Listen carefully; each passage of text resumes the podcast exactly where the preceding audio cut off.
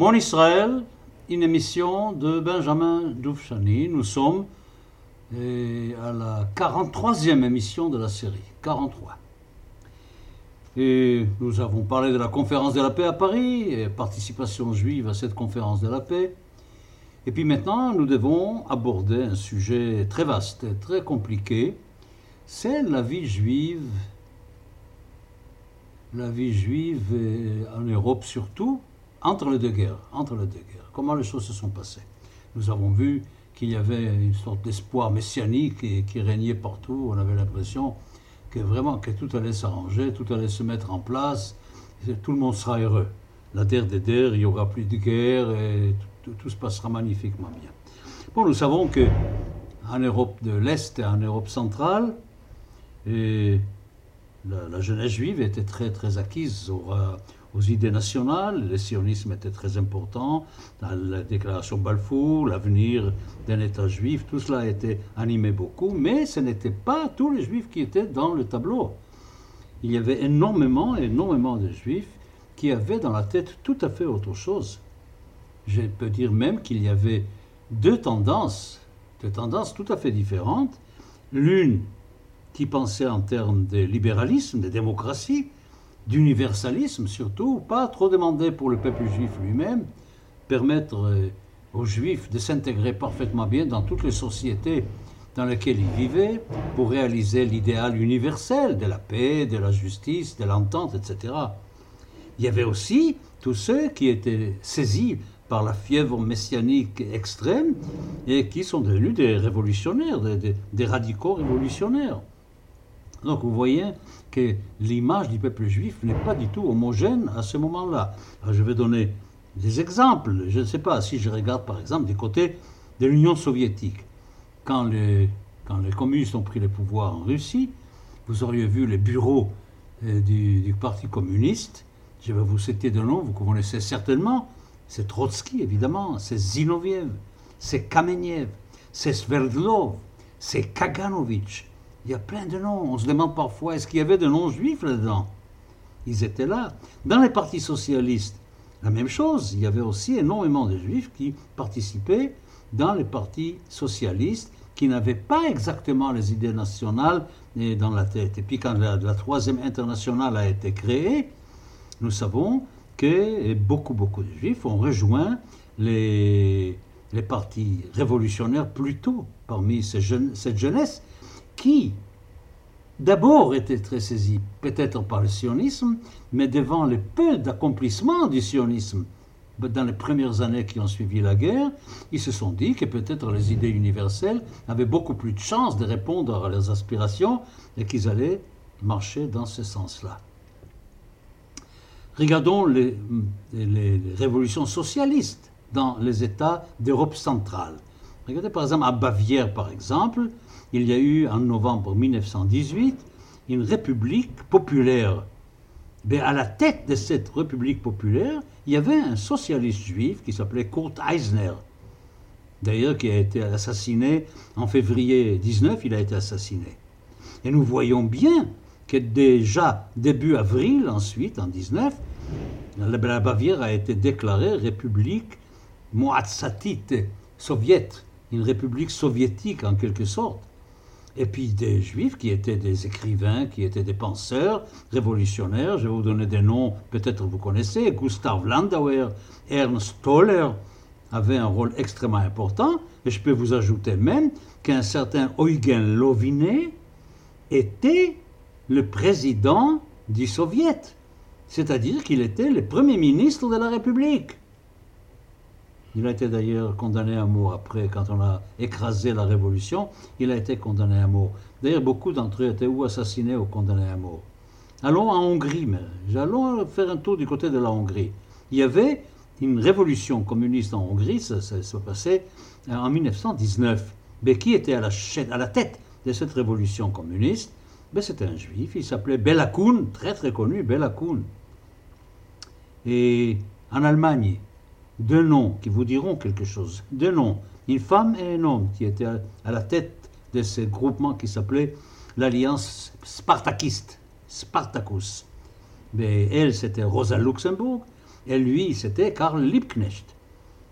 Lui n'était pas juif. Elle, elle était juive. Mais qu'est-ce qui s'est passé avec eux deux? Ben, Ils étaient assassinés. Tous les deux étaient assassinés. Dans les régimes démocratiques simples aussi, les juifs ont occupé une place très importante. Et après, à Weimar, nous savons qu'il y avait un grand juif qui euh, était ministre des Affaires étrangères, c'était Walter Rathenau. Walter Rathenau, d'ailleurs, ça me rappelle que quand j'allais à Cologne, quand il m'arrivait d'être à Cologne, et d'aller à Cologne à la synagogue, la grande synagogue qu'ils ont reconstruite après la guerre, car la vieille synagogue qui a été détruite a été remplacée par l'opéra à Cologne. Mais il y avait une autre synagogue qui était à la place Walter Rathenau. Justement, c'était à Cologne la place qui portait le nom des, des Rathenau. Bon, tout ça c'est très bien, c'est très joli. Nous sommes très contents de constater que des membres de notre peuple sont actifs politiquement, socialement, partout, dans toutes les directions, et sur le plan national, et sur le plan universel, et sur le plan révolutionnaire. Un peuple très riche, évidemment, mais il n'y a pas que nous. Il y a l'autre côté, comment les autres réagissent à tout cela. Comment les autres reçoivent cette participation que nous avons? Alors, comme si nous, nous, il y avait déjà, on peut dire, trois conflits majeurs qui occupaient les autres pays, tous les pays de l'époque. Il y avait entre révolution et conservatisme d'un côté. Ensuite, il y avait entre cosmopolitisme et souveraineté nationale. Et puis il y avait entre impérialisme et les peuples colonisés qui voulaient être libres. Ben, les juifs étaient partout. Dans, toutes ces, dans tous ces conflits, il y avait une présence juive qui était là. Bon, on sait qu'au début de la révolution russe, comme je vous ai dit, les juifs étaient tous, soi-disant, du côté des révolutionnaires. C'est très étrange, car quand des juifs, après, ont quitté l'Union soviétique pour aller vers l'Ouest, c'est ça qui a donné cette idée absolument incroyable que ce sont les juifs qui ont fait la révolution et que c'était les juifs à blâmer pour cette, pour cette révolution que le bolchevisme était une affaire juive. C'était pas tout à fait faux si on regardait les bureaux, comme je vous ai dit, mais nous savons très bien que ce pas les juifs qui ont fait la révolution d'octobre. Évidemment, c'est tout à fait évident. Alors, les milieux nationalistes en Allemagne ont commencé à développer une théorie perverse, incroyable.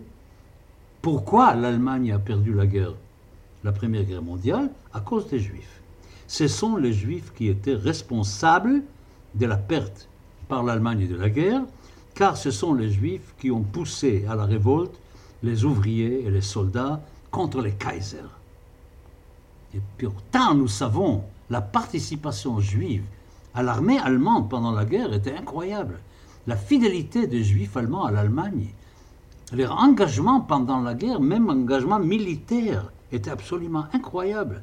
Le fameux Walter Rathenau dont je vous ai parlé tout à l'heure, il a fait des choses considérables pour améliorer la situation économique de l'Allemagne pendant la guerre. Et puis il y avait aussi, pas seulement les nationalistes, il faut dire la vérité, aujourd'hui on oublie ces choses-là évidemment parce qu'on a pardonné, on a oublié un peu, mais il y avait une influence catholique très très forte dans tous ces pays catholiques qui ne supportaient pas très bien cette présence juive partout dans les rouages du pouvoir. Il y avait même en Amérique un homme qui s'appelait Henry Ford, vous savez, de la maison Ford, qui lui aussi était parmi ceux-là, qui n'aimait pas du tout que les Juifs soient omniprésents partout. Alors il y avait évidemment maintenant autre chose. Il y avait les États nouveaux qui sont nés. C'était la Pologne, c'était les États baltes, qui étaient très très très soucieux de garder leur souveraineté. Ils venaient d'acquérir cette souveraineté, donc ils voulaient la garder à tout. Et puis ils avaient tout l'impression qu'il y avait l'argent juif qui arrivait de l'Occident pour les juifs de chez eux, et ça n'arrangeait pas du tout leurs affaires locales. Il y avait des contrats pour la protection des minorités, il n'y a aucun doute. C'est qu'il y avait vraiment une possibilité théorique d'envisager une situation saine mais la loi n'était pas appliquée. Mais ces, contrats-là n'étaient pas respectés, n'étaient pas appliqués. Et ça amenait jusqu'au point où on éliminait les juifs, pas seulement du pouvoir, du gouvernement, mais même de, beaucoup milieux économiques, et puis surtout de, de l'éducation et de la culture. Alors, ben, ben, théoriquement, on peut dire, mais tout était bien, les Juifs avaient tous les droits, etc., etc., mais pas du tout. Ce n'était pas du tout le cas. Car il y avait tout un système qui fonctionnait parfaitement bien et qui faisait que les Juifs n'avaient pas le droit de participer à énormément, à énormément d'activités qui avaient lieu à ces moments-là. Et très, étrange. Nous retrouvons les vieux démons. On dirait que quelles que soient les conditions extérieures, quelle que soit l'évolution de l'Europe, quels que soient les espoirs, quelles que soient les idées messianiques, quelles que soient les idées révolutionnaires, toujours derrière, il y a ce Satan, ce citrarque de l'antisémitisme qui est toujours là derrière, etc. Et nous savons peut-être, personne n'a encore, encore donné une réponse à ce dilemme de l'antisémitisme, mais il est tout à fait certain qu'il y a quelque chose qui dépasse complètement la raison. On peut faire toutes les analyses qu'on veut, on ne peut pas arriver à trouver la vraie raison pour cela. Alors, à ce moment-là, puisque les Juifs voyaient qu'on leur retirait des droits auxquels ils avaient droit, qu'est-ce qui s'est passé? Ils, se sont, ils ont commencé à, à, dévier vers soit le communisme d'un côté, soit le sionisme de l'autre. Et ça, ça avait comme réaction dans le pays, quoi? De dire les communistes, les juifs ne sont pas fidèles. Regardez, ils, tournent vers les communistes, ils tournent vers les sionistes, ils ne sont pas des fidèles du pays. Alors une action comme ça, des réactions, action, réaction, action, réaction, ce qui faisait qu'en fin de compte, le grand gagnant de tout cela, c'était l'antisémitisme. Je vous parle beaucoup de cela car il ne faut pas oublier que nous allons aborder cette période de la montée de Hitler au pouvoir après avec la Shoah. Donc je veux dire, il y a eu une sorte de préparation. Comment est-ce possible que d'un après-guerre qui était plein d'espoir, on soit arrivé 20 ans après à la Deuxième Guerre mondiale et à la Shoah et à cet antisémitisme virulent qui, qui, qui a régné partout Mais c'était ça. C'était cette action-réaction entre les Juifs qui avaient des droits, les États qui faisaient tout pour que ces droits ne soient pas appliqués, et puis les Juifs, devant cette non-application de ces droits, commençaient à dévier d'être des citoyens fidèles de ces nations, ce qui aggravait encore une fois les soupçons vis-à-vis des Juifs d'être infidèles au pays où ils étaient. Maintenant parlons du sionisme à ce moment-là aussi car le sionisme a posé un très très grand problème de fidélité parce que les sionistes, à cause de la déclaration Balfour et parce que la Grande-Bretagne allait avoir le mandat sur la Palestine, évidemment que les sionistes se voyaient des alliés de la Grande-Bretagne, ce qui déplaisait énormément à certains milieux impérialistes en Angleterre même, ce qui a gâché beaucoup la situation en Palestine de la part des Britanniques, et puis surtout ce qui amenait les Arabes à rentrer dans ce système où on considérait les Juifs comme des envoyés de l'impérialisme. De l'autre côté, les Juifs qui étaient très contents de cette alliance avec la Grande-Bretagne et qui se présentaient, beaucoup d'entre eux se présentaient comme les gardiens de la route entre la Grande-Bretagne et l'Inde. Cet État, foyer national juif qui allait naître en Palestine, allait garantir le chemin entre la Grande-Bretagne et, l'Inde. Vous vous rendez compte jusqu'où on peut aller? Alors évidemment que c'était une catastrophe, même aux Indes. Les musulmans des Indes ont commencé à attaquer absolument les mouvements nationaux juifs dans ces cas-là, et le sionisme est apparu, comme un mouvement réactionnaire et qui écrase le peuple, qui était parmi les écraseurs et non pas parmi les écrasés incroyable. Et tout ça coexiste, évidemment. Tout ça coexiste. Et puis les juifs eux-mêmes, évidemment, il y a moins d'enfants chez les juifs, il y a de grands changements dans la société, et les juifs ne partent plus, ils pensent que l'avenir sera bon, ils ne font pas les grandes émigrations vers les États-Unis, par exemple. Les points de vue travail, ils ne sont plus dans les mêmes professions, ils changent de profession. Et puis il y a aussi, sur le plan culturel, évidemment, il n'y a aucun doute, nous savons qu'il y aura une, une grande révolution sur le plan et sur le plan euh, culturel et religieux. Je voudrais revenir une seconde à quelque chose, ça me fait penser à une chose qui m'a beaucoup, beaucoup frappé dans l'histoire d'Israël. Il y avait un homme en Israël dans le temps qui était très, très, très proche de Ben Gurion, qui était autour de Ben Gurion. Et cet, cet homme-là, il s'appelait Israël Ber. Israël Ber s'est révélé, après des années d'intimité incroyable avec Ben Gurion, il s'est révélé être un espion, un espion pour les comptes de la Russie soviétique. Alors évidemment, quand on a touché à cet homme-là pendant l'enquête, les procès, tout ça, parce qu'il a fait de la prison après, et pourquoi il a fait ça? Il a dit qu'il a fait ça de tout cœur. Il y croyait vraiment parce qu'il ne croyait surtout pas, surtout pas à la Grande-Bretagne. Et il pensait qu'Israël avait tort de s'appuyer sur la Grande-Bretagne comme alliance. Il pensait qu'il valait beaucoup mieux aller vers l'Union soviétique. Il a reproché beaucoup, beaucoup et l'armée israélienne pendant la guerre d'indépendance d'avoir œuvré beaucoup contre l'Égypte, d'avoir mis beaucoup d'énergie pour battre l'Égypte, et avec une attitude très tolérante par rapport aux Jordaniens, qui eux, en fin de compte, étaient anglais. J'ouvre une parenthèse pour vous raconter quand même qu'ayant été combattant à Gush en 1948, j'ai participé, je faisais partie de la compagnie qui était euh, là pour la défense de Gush et je peux vous dire que la Légion arabe, qui faisait partie de l'armée britannique, qui était sous contrôle britannique, qui était en Palestine à ce moment-là, parce qu'il faisait partie de l'armée britannique, ont attaqué Gush le 12 mai 1948. Les mandats britanniques allaient se terminer le 15 mai. C'est-à-dire qu'ils ont attaqué Gush trois jours avant. Vous vous rendez compte? La trahison de l'Angleterre dans cette affaire-là, mais c'est quelque chose d'inimaginable. Inimaginable. On a permis à la Légion arabe, qui faisait partie de l'armée anglaise en Palestine, d'attaquer des kibbutz, des localités juives, pendant que c'était encore les mandats britanniques où les Britanniques étaient censés protéger les localités juives. Des souvenirs très, très, très douloureux. Je suis très ému quand je vous en parle, parce que vraiment, c'était quelque chose d'extrêmement pénible. Alors, cet Israël Ber, évidemment, il a dit Nous avons eu tort. Il fallait du côté du pays de l'Est, de l'Europe, et il fallait tout faire pour arriver à, une bonne, à un bon arrangement avec l'Égypte, surtout qu'on savait très bien à ce moment-là que l'Égypte n'était pas décidée à rentrer en guerre contre Israël jusqu'à la dernière minute. Vous savez qu'il y avait des hésitations au Caire. Est-ce que oui ou non on allait envoyer l'armée pour envahir la Palestine? Ce n'était pas tout à fait clair et ça a failli ne pas avoir lieu. Bon.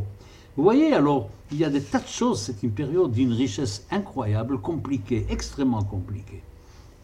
Alors nous aurons évidemment à parler aussi des détails. Nous aurons à parler des détails, comment ça s'est passé vraiment en Pologne, comment ça s'est passé en Ukraine, comment ça s'est passé dans les pays baltes? Quelle était la situation des Juifs en Union soviétique? Quelle était l'évolution de la situation des Juifs en, Union soviétique? Ça aussi, c'est quelque chose d'absolument absolument important, car il y a eu des nouveautés assez considérables. Il faut aussi qu'on parle des Juifs en Amérique, de la communauté juive qui s'est constituée, une énorme communauté juive qui s'est constitué aux États-Unis avant, avant la Première Guerre mondiale évidemment, et qui jouait un rôle extrêmement important pendant cette période de l'entre-deux-guerres.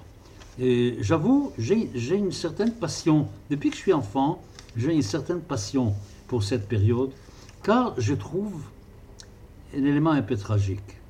Écoutez, je vais vous dire, je vais, je vais ouvrir une autre parenthèse parce que c'est des choses dont je m'occupe beaucoup ces temps-ci. J'étudie avec mes élèves à l'Athènes, notre sujet d'étude à l'Athènes, c'est le livre de Deutéronome, d'Evarim, dans la Torah, le cinquième livre de la Torah. Et dans la Torah, nous avons des reproches que Moshe, que Moïse fait aux enfants d'Israël pour euh, dire euh, nous aurions dû sortir d'Égypte, nous aurions dû sortir d'Égypte et sortir d'Égypte, aller vers le pays de Canaan pour les conquérir, pour nous y installer, en passant par les monts Sinaï pour recevoir euh, les, programmes que nous allions appliquer, c'est-à-dire euh, l'alliance avec Dieu au mont Sinaï, et avec ça aller en Israël. Ce n'était pas de grande distance. Le livre lui-même dit qu'on était, euh, depuis le Har Sinaï jusqu'à Kadesh Barnea, au sud de la Palestine, il y en avait pour 11 jours. Et tout de suite après, le texte me dit 40 ans après. Comment une, distance qui aurait pu être parcourue en 11 jours, il a fallu 40 ans pour la traverser? C'est parce qu'ils n'étaient pas prêts, parce que le peuple juif n'était pas prêt. Alors moi je dis d'abord, avant tout, on ne peut pas accuser le peuple juif de ne pas avoir fait ce qu'il fallait. Car la tâche qu'on a imposée au peuple juif était une tâche absolument inimaginable. Absolument inimaginable. Prendre un peuple d'esclaves, faible, petit, le sortir d'Égypte, et lui dire tu vas devenir le frère aîné de l'humanité, tu vas être porteur de la parole de Dieu, tu vas apporter la parole de Dieu à toute l'humanité. C'est quelque chose d'absolument impensable. On ne peut pas imaginer ça. Eh bien, pendant que je suis en train de faire le cours sur ce qui s'est passé à la sortie d'Égypte avant la conquête de Canaan, 40 ans après, me fait penser souvent à cette chance absolument incroyable après la Première Guerre mondiale, la déclaration Balfour, l'appui de la Grande-Bretagne pour l'établissement du foyer national juif en Palestine, l'impression qu'enfin, peut-être on pourra résoudre les problèmes des juifs et ceux qui restaient en diaspora et ceux qui allaient à la conquête en Israël. Et pourquoi ils ne l'ont pas fait? Nous savons qu'il y a eu des chefs qui sont partis en Europe, Jabotinsky en Pologne, évacuation, vous connaissez cette idée de Jabotinsky sur l'évacuation de la Pologne. Il a dit, vous aurez votre tombe ici. Vous allez tous mourir ici, on va tous vous tuer. L'antisémitisme ne passera pas, il va s'aggraver et il va arriver à être un antisémitisme assassin. Vous n'avez rien à attendre ici, vous n'avez rien à espérer ici. Allez, les portes sont ouvertes, la Palestine est là pour vous. Allez conquérir, faites ce que les enfants sortis d'Égypte auraient dû faire. Eh bien, on ne l'a pas fait. On ne l'a pas fait. Alors je dis encore une fois, j'ai des circonstances atténuantes remarquables, car je crois qu'on ne peut pas vraiment demander à un peuple d'esclaves sortis d'Égypte de réaliser ce qu'on voulait lui demander. Mais ça laisse réfléchir. Vous savez, on dit que l'histoire ne se répète pas. Pourtant, il y a des ressemblances. Vous savez, quand vous regardez à travers une vue panoramique de l'histoire, vous voyez souvent des ressemblances étranges entre certaines périodes, très très étranges entre certaines périodes, où les choses quand même quand même se répète. Il y a certaines lois qui agissent, nous ne les connaissons pas tous. Vous savez, il y a eu cette invention de l'historiosophie, d'essayer de tirer de l'histoire des enseignements, ce n'est pas encore tout à fait au point. Voilà. Alors nous aurons donc pendant les semaines à venir une tâche, c'est d'aller chercher la situation des Juifs partout, comment ils se placent par rapport au sionisme, par rapport aux révolutions, par rapport à l'universalisme, beaucoup de, beaucoup de choses peut-être trop de choses. Peut-être que s'il n'y avait que les projets sionistes, les choses auraient été nettement améliorées. Rendez-vous pour la 44e émission de la série, jeudi prochain.